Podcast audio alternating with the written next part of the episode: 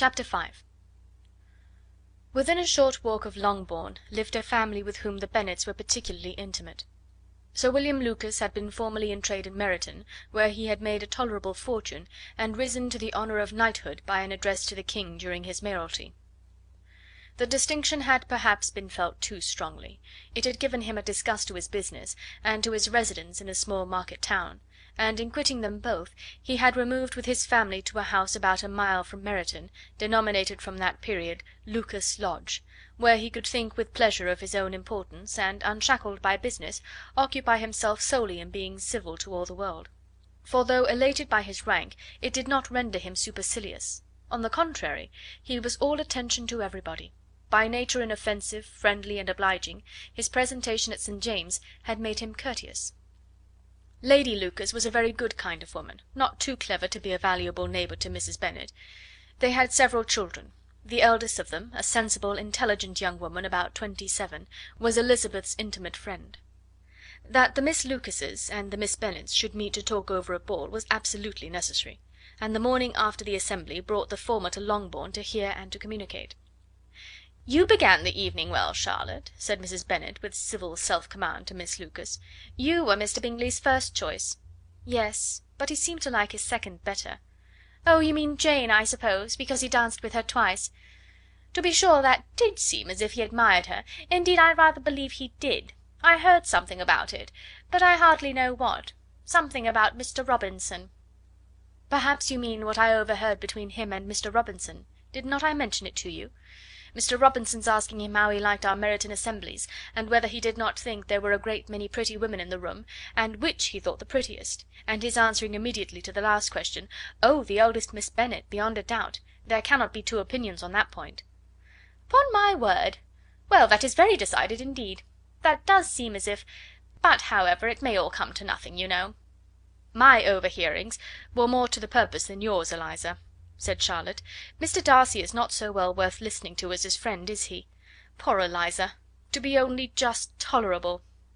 I beg you would not put it into Lizzie's head to be vexed by his ill treatment, for he is such a disagreeable man, that it would be quite a misfortune to be liked by him.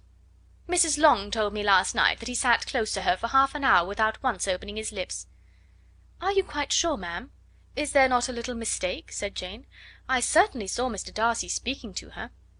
"Aye, because she asked him at last how he liked Netherfield, and he could not help answering her; but she said he seemed quite angry at being spoke to."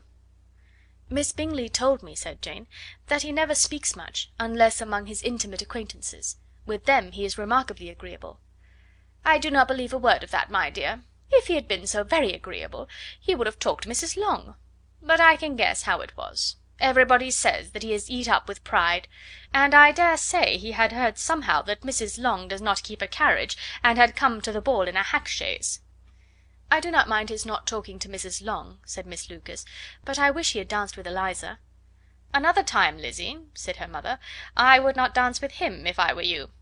"I believe, ma'am, I may safely promise you never to dance with him." "His pride," said Miss Lucas, "does not offend me so much as pride often does, because there is an excuse for it. One cannot wonder that so very fine a young man, with family, fortune, everything in his favour, should think highly of himself. If I may so express it, he has a right to be proud."